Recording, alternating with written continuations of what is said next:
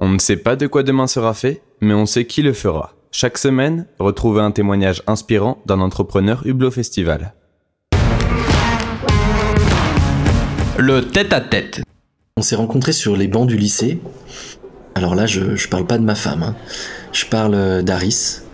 Euh, Aris, c'était euh, celui avec qui la connexion s'est faite le jour de la rentrée. Il y a des personnes, tu vas euh, apprendre à les connaître, tu vas les découvrir, et puis la confiance va arriver euh, au fur et à mesure que la relation avance. Et avec Harry, c'était complètement différent. On se comprenait, on a eu confiance l'un euh, pour l'autre le premier jour. Il y a une amitié qui est née immédiatement. C'est une amitié qu'on a bien entretenue et on a fait énormément de conneries ensemble. Si euh, je dois aujourd'hui me rappeler euh, le lycée à la Croix-Rousse, c'est vraiment euh, Harris et moi en train de faire, de chercher toutes les bêtises qu'on pourrait faire. Tu vois, j'ai des souvenirs, je pense à, toutes ces fois où on a triché, on était presque passé professionnel. Enfin, en cours de chinois, pendant les évaluations, je me souviens qu'on on écrivait des caractères chinois sur des feuilles et on les montait dans la classe quand le prof avait le dos tourné pour euh, se donner les réponses euh, du, bout de la classe. C'est aussi euh, toutes ces fois où on trichait en mathématiques, on rivalisait d'intelligence pour trouver où mettre des pompes, comment se défiler. C'était, c'est vraiment quelque chose. Et voilà, le lycée se termine, on passe notre bac et chacun part euh, dans euh, sa voie qu'il avait choisie. En l'occurrence, Harris euh, part en prépa, ensuite part en école de commerce à Paris. Pour ma part, je commence une licence en Angleterre. Je reviens en France en, double cursus en école d'ingé et en école de commerce. Et quand Harris part dans la finance, moi je pars dans la rénovation énergétique des bâtiments. Donc absolument rien à voir. Et en fait, euh, ce qui était marquant, c'est que on se revoyait à intervalles plus ou moins réguliers et euh, avec lui, rien ne changeait.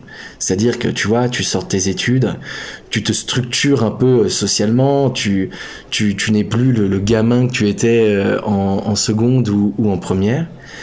Et avec Harris, si, on était exactement les mêmes, on continuait les mêmes gamineries 5-6 euh, ans après s'être euh, rencontrés.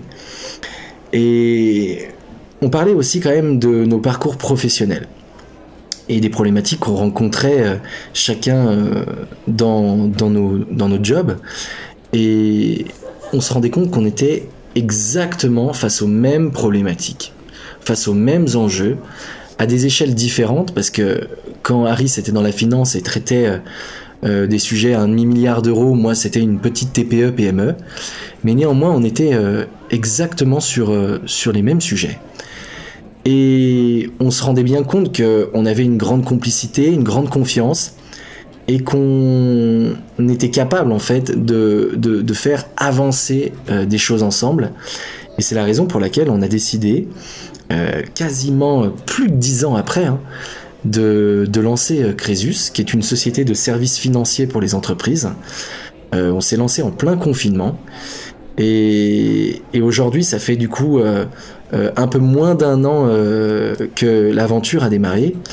Mais ce qui est, ce qui est assez surprenant, c'est que quand je, regarde la relation qu'on a aujourd'hui ensemble, après beaucoup de péripéties durant ces premiers mois, bah, je me rends compte que rien n'a changé, que la relation est exactement la même, mais pas la même qu'au premier jour de, de Crésus, en fait la même qu'au premier jour où on s'est rencontrés. Ce podcast vous a été présenté par Hublot Festival, le festival des jeunes entrepreneurs.